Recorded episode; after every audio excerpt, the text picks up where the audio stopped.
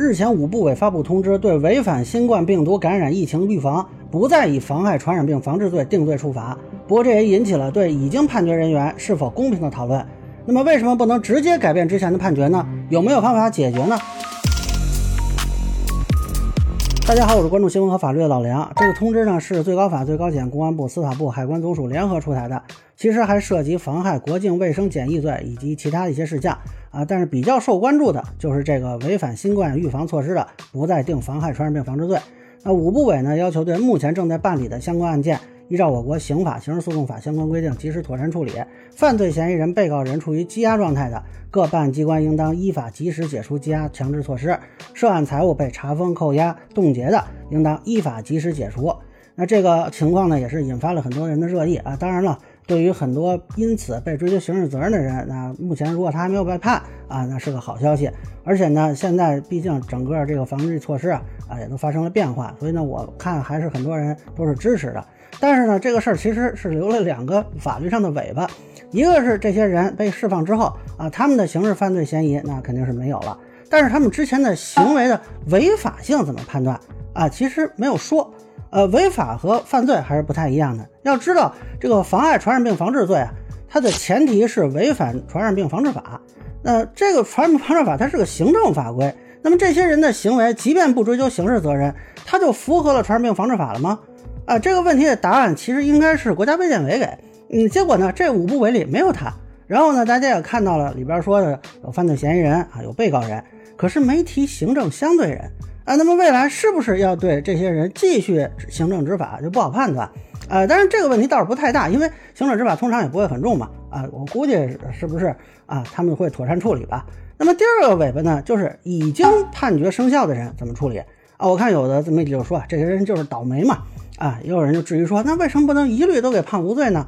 呃，这个就得从这个通知它本身的效力来源说起，就是五部委为什么能说不定罪就不定罪了？啊，我看还有人讨论说啊，是不是修法了？是不是有什么立法权在里头啊？这个没有啊，五部委都没有立法权。呃，目前看呢，主要的权限来源啊是法院系统的自由裁量权。那我们说法院要依法审判，但是大家也都看过最高法出各种司法解释，那这就是法律规定之内啊，其实还是有裁量空间的。比如说啊，规定十年以上到死刑。那么是判死刑呢，他还是判死刑呢？他还是判死刑呢？啊，不是啊，肯定还得有判十年的嘛。那这个呢是法官依据证据自由裁量的部分啊。通常呢，单个法官的自由裁量权仅限于他的判决。如果他裁量有问题，那不是还有二审吗？还有这个再审程序来限制。而且呢，这个裁量权也是要在法律框架之内啊。比如说他如果只规定了十年以下啊，结果这个法院直接给判了个死刑啊，那肯定是不行的。呃，那。由于法院系统有自由裁量权，那最高法就可以出一个统一的规定啊，在法律规定的范围内，系统性地行使自由裁量权啊。像现在这个事儿就是，法院对这些人，那就统一都不给判有罪了啊，那就是法院依法行使啊裁判的一个权利。那我看以前还有人质疑说，法院又不是立法机关，为什么能出司法解释呢？啊，其实它的权限主要就是在这里，因为法律对它的授权的部分啊，它是可以进行一个解释。那么包括最高检、公安部做的一些司法解释和一些规定吧，啊，其实效率也是来自法律的授权。那既然我们这法院他不给定罪了嘛，啊，那你们检察院批捕的、起诉的，或者公安机关刑拘的、取保的，这都没必要继续下去了。那为了避免混乱啊，就这一次等于一起说明了啊，就都要释放啊。但是正是由于这个效率来源是法律的授权，最高法只能对未生效的判决行使系统性的裁量权，而对已生效的判决，刑事诉讼法规定了再审的五大条件啊，大家可以比对看一下啊，没有说符合防疫措施变化的这种条件啊，那你说它适用法律错误吗？它还是说出现新的证据了，还是说这个裁判人员徇私舞弊了？都没有，对吧？那么依法呢，这个就不能发起再审，呃，这样的话也就没法改判。如果最高法说现在直接统一都给改判啊，这些生效判决，那等于是在刑事诉讼法关于再审的条件里自行增加了一条啊，那不好意思，他没有这个权限。我说了，法院只能在法律规定范围内行使自由裁量权。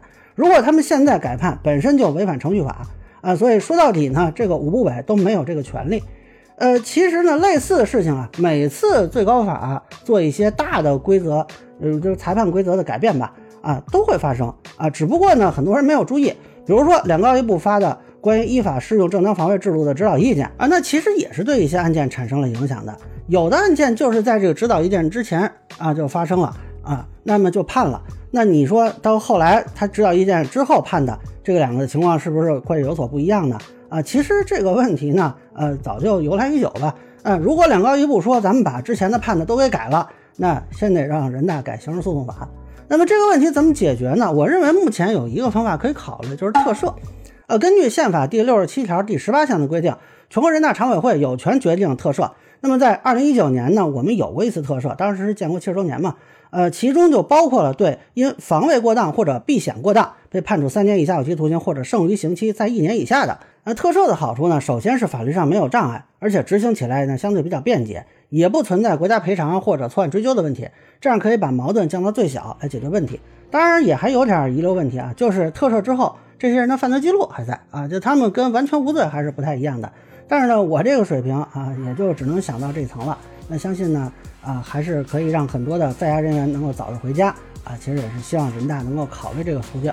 那以上呢，就是我对违反新冠防控不再定罪遗留问题的一个分享。个人浅见难免疏漏，也欢迎不同意见小伙伴在评论区、弹幕里给我留言。如果你觉得我说的还有点意思，您可以关注我的账号老梁不郁闷，我会继续分享更多关于新闻和法律的观点。谢谢大家。